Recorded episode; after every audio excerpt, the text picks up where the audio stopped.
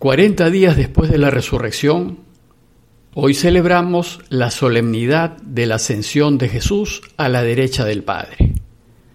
Para mejor entender la enseñanza de hoy, les leeré dos textos que nos propone hoy la Iglesia. El primero es el de Hechos 1, 1 al 11. Dice así, en mi primer libro, querido Teófilo, Escribí de todo lo que Jesús fue haciendo y enseñando desde el principio hasta que después de dar instrucciones por medio del Espíritu Santo a los apóstoles, ascendió al cielo. Después de su pasión, se les presentó dándoles numerosas pruebas de que estaba vivo, y apareciéndoseles durante cuarenta días, les habló del reino de Dios. Una vez que comían juntos, les recomendó, no se alejen de Jerusalén, aguarden que se cumpla la promesa de mi Padre, de la que yo les he hablado. Juan bautizó con agua, dentro de pocos días ustedes serán bautizados con Espíritu Santo. Ellos lo rodearon preguntándole, Señor, ¿es ahora cuando vas a restaurar el reino de Israel? Jesús contestó, no les toca a ustedes conocer los tiempos y las fechas que el Padre ha establecido con su autoridad. Cuando el Espíritu Santo descienda sobre ustedes, recibirán fuerza para ser mis testigos en Jerusalén, en toda Judea, en Samaria y hasta los confines del mundo. Dicho esto, fue elevado hasta que una nube lo ocultó de su vista. Mientras miraban fijamente al cielo, viendo cómo Jesús se alejaba, se les presentaron dos hombres vestidos de blanco que les dijeron, Galileos, ¿qué hacen ahí plantados mirando al cielo? Este Jesús que de entre ustedes ha sido llevado al cielo, volverá de la misma manera que lo han visto marcharse. El segundo texto es la conclusión del Evangelio de Mateo, 28, 16 al 20. En aquel tiempo los once discípulos se fueron a Galilea, al monte que Jesús les había indicado. Al verlo, lo adoraron, pero algunos dudaban. Acercándose a ellos, Jesús les dijo, Se me ha dado pleno poder en el cielo y en la tierra. Vayan pues y hagan discípulos de todos los pueblos, bautizándolos en el nombre del Padre, y del Hijo, y del Espíritu Santo, y enseñándoles a guardar todo lo que les he mandado. Y sepan que yo estoy con ustedes todos los días hasta el fin del mundo. Celebramos hoy una fiesta muy rica en símbolos. Veamos algunos de ellos que están llenos de enseñanzas. Primero los 40 días. La primera lectura nos dice que Jesús estuvo 40 días con los suyos antes de su ascensión. El número 40 es un número simbólico y es muy usado en la Biblia. Por ejemplo, se habla de 40 días de diluvio, 40 días de Moisés en el Horeb, 40 años de Israel en el desierto, 40 días de Jesús en el desierto, etc. Pero no debemos entender el número 40 como 40 días o años fijos. El tiempo que indica el número 40 es indeterminado. Para los autores bíblicos, los días calendario no son lo importante. Lo que interesa es que el número 40 indica, de una parte, el tiempo necesario para dar pruebas, para demostrar. Dice hecho que en ese tiempo Jesús les dio numerosas pruebas de que estaba vivo, aunque parece que estas pruebas no fueron suficientes, pues Mateo nos dice que si bien al verlo ellos se postraron, algunos dudaron. Las dudas de algunos indica que su presencia no fue totalmente convincente. Y esto porque la resurrección es materia de fe más que de razón.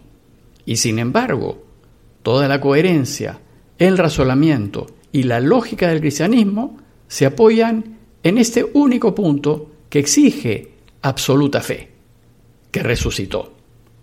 Pues como dice Pablo, si no creemos que resucitó, nuestra fe es insostenible. La resurrección no se demuestra, se experimenta, así como se experimenta el amor. Ni la resurrección ni el amor pueden demostrarse en un laboratorio. De otra parte, el número 40 indica un tiempo de cambio, de transición, de preparación para la vida que viene. Dice Hechos que durante ese tiempo Jesús les habló del reino de Dios. Durante ese tiempo Jesús se dedicó a completar, pero ahora a la luz de su resurrección, la enseñanza principal, central y casi obsesiva de su vida pública, la inminencia del reinado de Dios, que Dios llega a reinar. Al punto que cuando se despedía, los suyos pensaron, ¿es ahora cuando vas a restaurar el reino de Israel? Lo que nosotros, es decir, la Iglesia, tenemos ahora por delante es ayudar a Dios a reinar, a colaborar con Él para que reine. Y ya estamos preparados para ayudarlo. Jesús ya nos enseñó cómo tenemos que vivir para ayudarlo a reinar.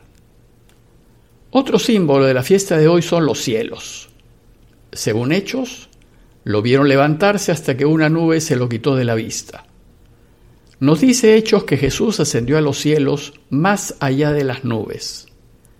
Desde muy antiguo, la humanidad se ha imaginado que Dios, el creador del universo, debe ubicarse en el punto más alto posible para contemplar su creación y regirla. Por eso, subir a la montaña o al monte era acercarse a Dios. Esta idea también la tuvieron otros pueblos como los griegos, con el Olimpo, o nuestra propia cultura andina con fiestas como las del Coyuriti. Pero el símbolo cielos tampoco se ha de entender como un espacio físico. Debemos entender el cielo como un modo de vivir, como una manera de existir marcada por la plenitud de la presencia de Dios. En el texto, los cielos nos indican que Jesús volvió al Padre, a compartir con Él la plenitud de su divinidad, dando así por terminada su existencia encarnada y terrena.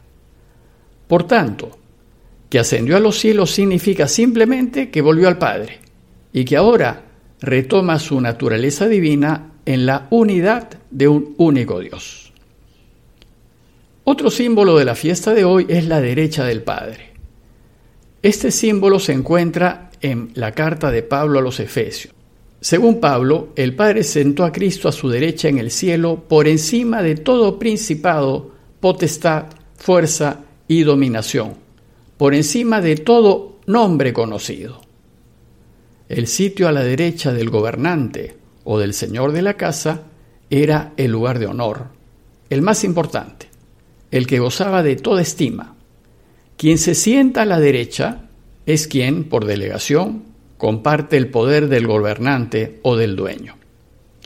En este caso, que Jesús se siente a la derecha del Padre indica que su triunfo sobre la muerte le ha merecido el honor total de estar a la derecha del Padre y ahora comparte todo el poder del Padre por encima de todo otro poder conocido. Otra manera de expresar lo mismo es lo que nos dice Pablo. Todo lo puso bajo sus pies y lo dio a la iglesia como cabeza sobre todo. Y es lo que Jesús en el Evangelio de Mateo afirma. Se me ha dado pleno poder en el cielo y en la tierra. Por tanto, la Iglesia reconoce a Jesús como Dios de dioses, Rey de reyes y Señor de señores. Él es el Rey del universo. Hay otras dos enseñanzas que se mencionan en la fiesta de hoy y que se orientan al quehacer de la Iglesia. Con su ascensión, Jesús ha dejado de estar físicamente entre nosotros. Ahora, sin Jesús, ¿qué debe hacer la Iglesia? Lo primero, no seguir mirando al cielo. Mientras miraban fijos al cielo, dice Hechos, viéndole irse, se les presentaron dos hombres vestidos de blanco que les dijeron, Galileos, ¿qué hacen ahí plantados mirando al cielo? Estos hombres vestidos de blanco recriminan a los discípulos porque ahora que se ha ido Jesús, ellos siguen mirando al cielo. parece que los discípulos añorasen los tiempos pasados, que extrañasen la presencia física de Jesús. Se habían quedado inmovilizados en el pasado y en los recuerdos. Lo que ahora debe hacer la Iglesia es mirar a la tierra. Hay mucho trabajo por hacer en este mundo y hay que poner manos a la obra para ayudar a Dios a reinar. Jesús en el Evangelio de Mateo insiste en esto. Vayan y hagan discípulos de todos los pueblos bautizándolos en el nombre del Padre y del Hijo y del Espíritu Santo y enseñándoles a guardar todo lo que les he mandado. Esta es la tarea de la Iglesia. Esto es lo que debemos hacer, enseñarles a todos acerca de Dios, acerca de ese Dios que nos ha mostrado Jesús. Enseñarles que Dios, el que nos ha dado la vida, nos quiere y solo desea lo mejor para nosotros. Y que lo que debemos hacer es ayudar, ayudar a todos, ayudar a que vivan, a que vivan dignamente en este mundo y que después vivan para siempre. Y así ayudaremos a Dios a reinar en la transformación de este mundo.